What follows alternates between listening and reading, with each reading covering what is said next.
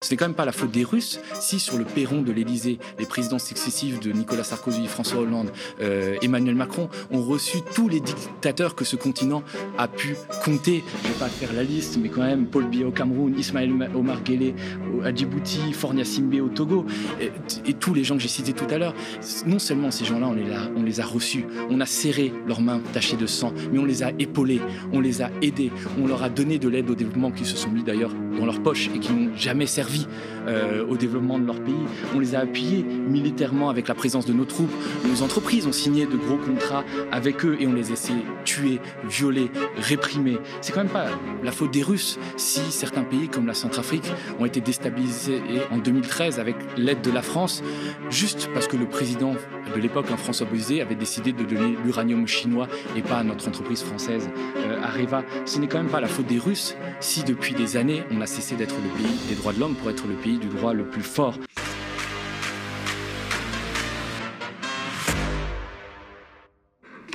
Bonsoir Thomas. Bonsoir Nadia. Alors Emmanuel Macron vient de faire il y a quelques minutes un grand discours sur l'Afrique. Tu as suivi ce discours. Quels enseignements peut-on en tirer? C'est qu'Emmanuel Macron, il aime beaucoup parler, il aime faire des grands discours. Hein. c'est un peu le André Malraux de Wish.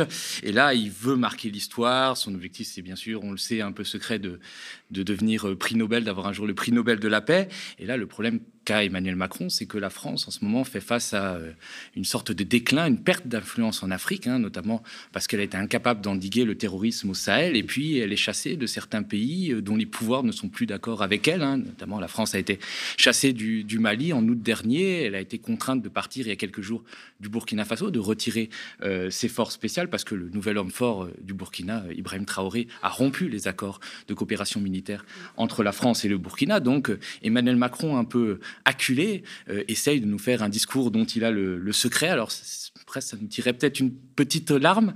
Euh, la France-Afrique, c'est fini, le néocolonialisme, c'est fini. Hein. donc il a décidé ça hein, tout seul, euh, entre midi et deux, entre le camembert et le Kinder Pingui. Il a décidé, sans consulter peut-être les principaux intéressés qui sont les Africains eux-mêmes. On l'écoute. Nous clôturons un cycle de notre histoire en Afrique et un cycle qui a été marqué, à mes yeux, par deux choses que nous allons bousculer. Marqué par, au fond, d'abord la centralité de la question sécuritaire et militaire, et la prééminence du sécuritaire comme cadre de tout. Et cette prééminence, le rôle qu'elle a continué d'avoir, on le voit bien, a été une ombre portée, encore une fois, ces dernières années, ou un prétexte utilisé par beaucoup de nos opposants, ou de celles et ceux qui voulaient pousser leur propre propagande pour dire au fond, la France est là et n'a qu'un agenda sécuritaire. Et puis nous allons, et donc l'objectif pour moi de cette phase dans laquelle nous rentrons, de cette nouvelle ère, est de déployer sous forme partenariale notre présence sécuritaire pour qu'elle s'insère dans ce nouveau partenariat. Et je remercie le ministre des Armées et le chef d'état-major des Armées du travail fait ces derniers mois pour véritablement penser, préparer ce nouveau partenariat sécuritaire, je vais y revenir. Et le deuxième grand changement que nous allons faire, c'est passer d'une logique d'aide à une logique d'investissement solidaire et partenarial. Donc c'est donc ça le grand discours d'Emmanuel Macron sur la sur l'Afrique. Ah, c'est stupéfiant de blabla, de langues macronistes, euh, le remplacement, euh, le, développement partenarial. Enfin voilà, c'est vraiment. Et alors il y a des phrases qui sont quand même assez stupéfiantes. C'est pas dans l'extrait.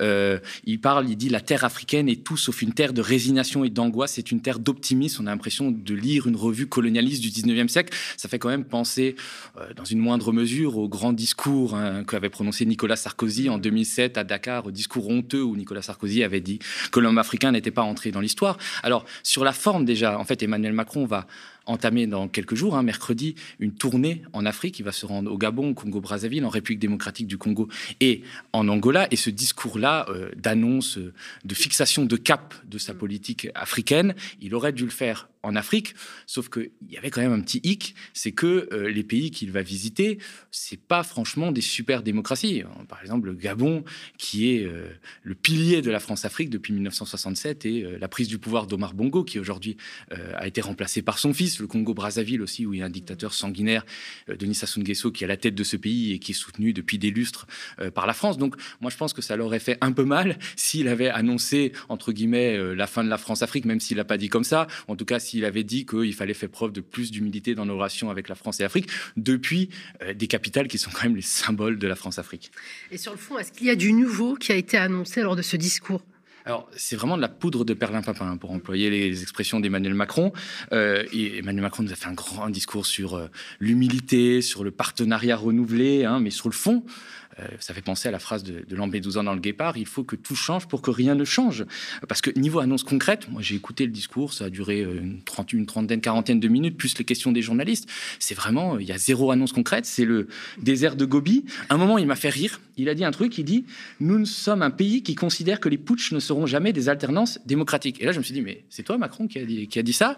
Parce que je me souviens qu'en avril 2021, c'est pas si vieux, euh, quand Idriss Déby, le président tchadien, fidèle ami de la France, est mort et que son fils lui a succédé lors d'un putsch, Emmanuel Macron n'a pas condamné. Au contraire, il est allé se précipiter à N'Djamena, adouber cette euh, violation de la constitution tchadienne au mépris de la souveraineté du peuple tchadien. Alors peut-être que c'était son frère jumeau à ce moment-là, j'en sais rien. Son mais, hologramme. En, mais en tout cas, euh, au-delà de, du wishful thinking, tout va changer, tout va être mm. merveilleux. Vous savez, on va reconstruire la relation entre la France et l'Afrique. Euh, d'ailleurs, c'est le propre de tous les présidents français depuis des décennies au moins, depuis Nicolas Sarkozy, François Hollande, je les ai tous entendus depuis des années que je suis les relations entre la France et l'Afrique dire, vous savez, la France-Afrique, c'est fini, on va tout remettre à plat. Et en fait, tout a continué comme, comme avant. Et, Emmanuel Macron a, raté une occasion d'arrêter l'hémorragie et euh, vraiment de mettre fin à tout ce qui peut représenter la domination euh, postcoloniale française en Afrique, notamment sur la question militaire. On attendait un grand discours sur euh, la refondation militaire, peut-être on parlait de la fermeture des quatre bases permanentes françaises qui sont situées à Abidjan en Côte d'Ivoire, à Libreville au Gabon, à Djibouti, euh, à Djibouti et euh, à Dakar au Sénégal.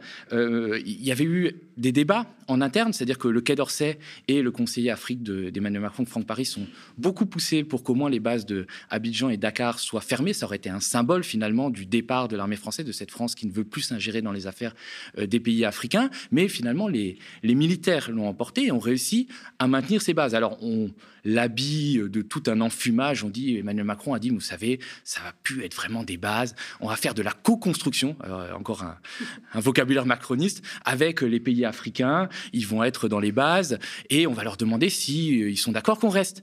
Mais ces pays-là, je parle notamment de, la Côte d'Ivoire, où le président Alassane Ouattara était installé par Paris. On se souvient, en 2011, euh, c'était Nicolas Sarkozy qui avait poussé pour que Laurent Gbagbo soit renversé et Alassane Ouattara soit installé. Au Sénégal, où Macky Sall ne rêve que de changer la Constitution et de faire un troisième mandat en 2024 et qu'on, sur pour ça sur le soutien ou en tout cas l'indifférence euh, complice de la France, bah, ces présidents-là, ils ont besoin de Paris. Donc forcément, ils vont être d'accord que les militaires français restent. Il n'y a rien qui va changer, même si les peuples, eux, ne sont, pas d'accord. Et au-delà de ces quatre bases permanentes hein, qui représentent euh, une petite partie du dispositif, il y a la question du Sahel. Je le disais tout à l'heure, la France est obligée de se redéployer parce que les dos au mur, elle a été euh, chassée du Mali après neuf ans de, de, présence par le pouvoir malien qui s'est rapproché des Russes. Elle a été chassée du Burkina, elle a même été chassés de la Centrafrique. Les derniers soldats euh, français en Centrafrique sont partis l'année dernière et c'était quand même un symbole euh, de ce pays. La Centrafrique qui a longtemps été une emprise française, quasiment un département où la France faisait ce qu'elle veut. On se souvient de l'empereur Bokassa. Ben, euh, finalement, ben, la France est obligée de se réinventer. Et qu'est-ce qu'elle fait? Ben, Elle cherche désespérément des, des points de chute. Hein. c'est comme quand on met quelqu'un à la porte, il essaie désespérément de revenir par la fenêtre. Alors on se cherche des nouveaux ancrages. là, ce qui se passe, c'est qu'on est en train de tout concentrer sur le, sur le Niger, hein, où le président Mohamed Bazoum est un de nos alliés. D'ailleurs, les forces spéciales qui partent du Burkina vont être pour partie réimplantées euh, au Niger dans la région de Tiabéri. On continue à maintenir une présence au Tchad où on peut, compter sur la dynastie euh, euh Déby. Et puis, euh, c'est assez, c'est assez marrant. Hein, on se cherche vraiment des nouveaux amis. Je pense notamment à la Guinée où on a renforcé notre coopération militaire et au Bénin aussi où je me suis rendu récemment pour enquêter sur la présence de militaires français dans le Nord qui sont officiellement présentés comme des instructeurs. Oui, on va parler justement de la présence militaire française. Tu es parti au nord du Bénin au mois de janvier pour enquêter sur la présence des soldats français sur place en pleine zone d'attaque djihadiste. Tu as rapporté ce reportage dont on regarde un petit extrait assez drôle. On a sorti nos téléphones portables et on a fait comme des millions d'humains sur cette terre. On a cherché l'amour sur des applications géolocalisées. On fait installer. Il faudra que je la désinstalle après, sinon ma femme va m'engueuler, elle va croire que c'est pour autre chose. On va créer un profil. Donc là, on va dire un profil féminin. Je veux voir des hommes. Vas-y, continue. Continue. Voilà, je vois, euh, je vois des photos d'un de quelqu'un qui a l'air d'être français, passionné par le ski, par la randonnée, par le crossfit, et qui est à moins d'un kilomètre. Donc c'est vrai qu'ici on est à l'hôtel, on est à, ouais, on a quelques centaines de mètres de la base française, ça pourrait coller. Alors là, il y a Benoît. Benoît, 23 ans. En gros, pour faire simple, il veut faire l'amour, pas la guerre. Non, mais l'un n'empêche pas l'autre. J'ai toujours fait les deux. Et jusqu'à présent, je n'ai jamais eu aucune plainte. Oh Alors, Alex, 33 ans. Il a un pantalon très militaire. C'est quand même intéressant. On a trouvé trois profils de Français qui sont dans la zone et qui ont l'air d'avoir une appétence particulière pour le sport et les habits kaki. Ils ont l'air comme tous assez jeunes pour des instructeurs. C'est assez marrant parce qu'il a même un Snapchat avec activité récente.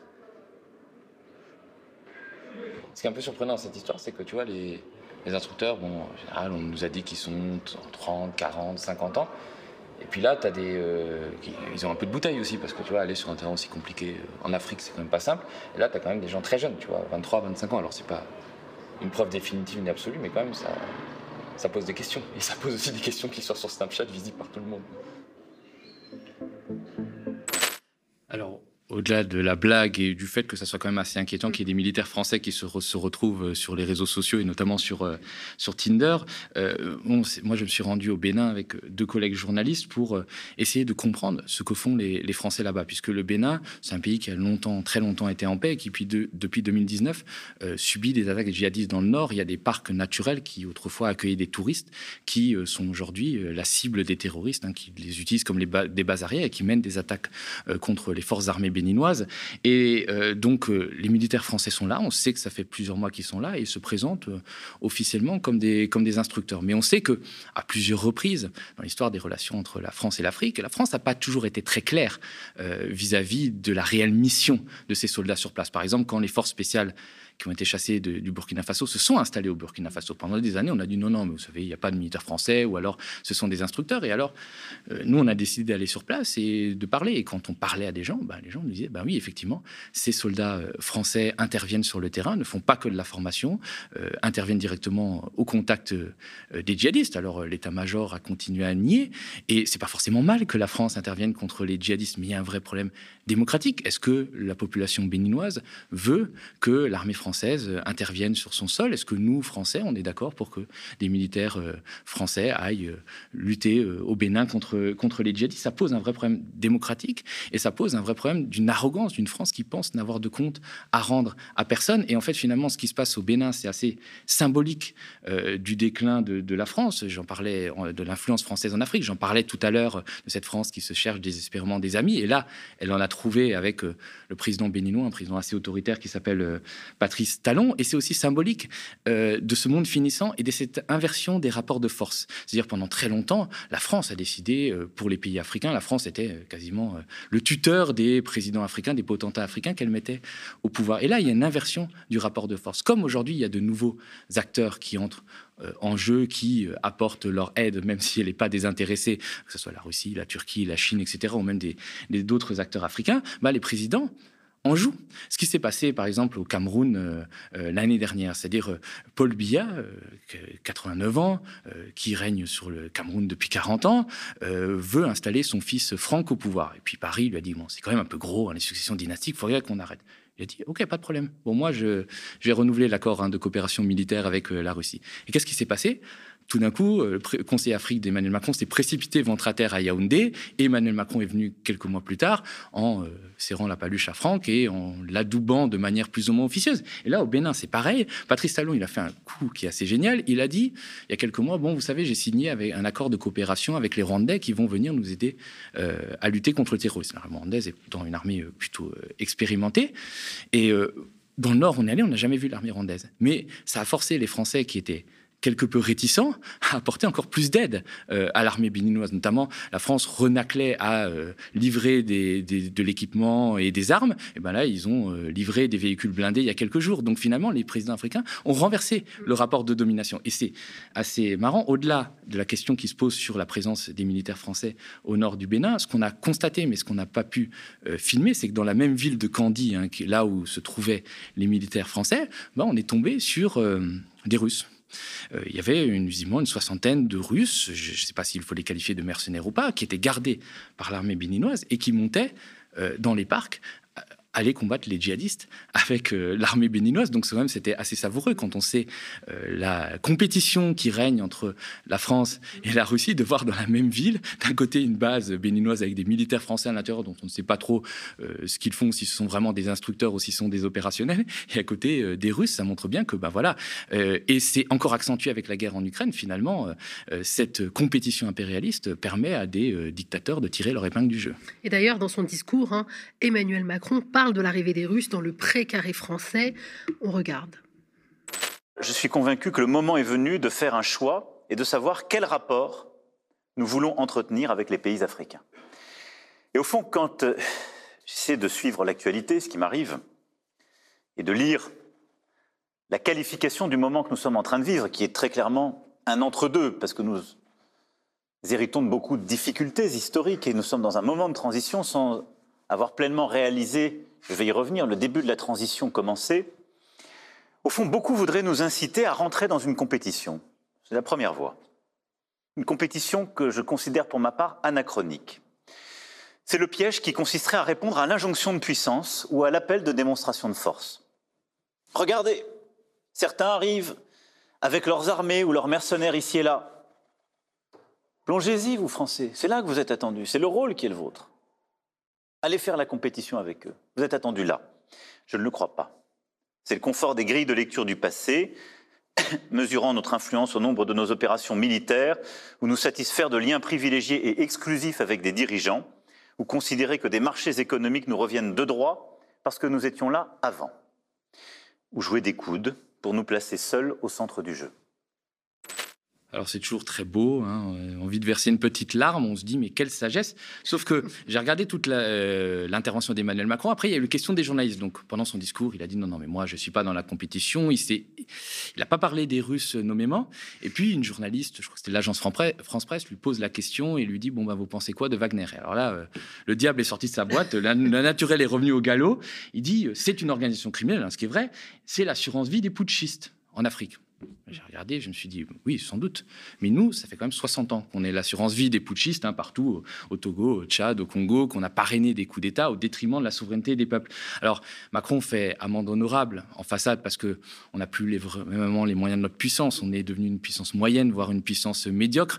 Et on est bien obligé de composer avec le sentiment contre la politique française qui se fait jour dans la quasi-totalité de l'Afrique dite francophone. C'est-à-dire les gens ont soif de souveraineté, ont envie que bah, la France parte et que euh, les pays africains puissent se développer euh, par eux-mêmes. Alors, il n'y a pas de quoi se réjouir euh, de l'arrivée, par exemple, des mercenaires de Wagner au Mali. Hein. Rien n'a changé dans la lutte contre le terrorisme et le gouvernement malien, qui est soutenu par, par Wagner, met toujours en prison les opposants. Mais quand même, mais quand même, je pense qu'il faudrait faire preuve d'humilité, comme dirait Emmanuel Macron, et puis balayer euh, devant notre porte. Parce que c'est quand même pas de la faute des Russes si euh, Nicolas Sarkozy a déstabilisé pour des raisons obscures la Libye, et cette déstabilisation a créé le chaos qui a engendré le terrorisme au Sahel. Ce n'est quand même pas la faute des Russes si pendant neuf ans de présence militaire massive avec des milliards d'euros injectés, des milliers d'hommes déployés et certains de nos soldats sont morts, bah on n'a pas été capable de vaincre le terrorisme au Sahel. Et pourquoi? Parce qu'on a justement préféré soutenir des dictateurs comme Idriss Déby au Tchad ou des rois fainéants comme Ibrahim Boubacar Keïta au Mali qui ont préféré faire tirer sur leurs opposants plutôt que de faire vivre leur peuple. Et c'est justement s'ils avaient développé leur pays, qu'on aurait pu faire reculer les terroristes, parce que le terrorisme se nourrit euh, de la misère. Ce n'est quand même pas la faute des Russes si sur le perron de l'Élysée, les présidents successifs de Nicolas Sarkozy, François Hollande, euh, Emmanuel Macron ont reçu tous les dictateurs que ce continent a pu compter. Je vais pas faire la liste, mais quand même, Paul Biya au Cameroun, Ismaël Omar Guelleh à Djibouti, Fornia Simbe au Togo, et, tous les gens que j'ai cités tout à l'heure.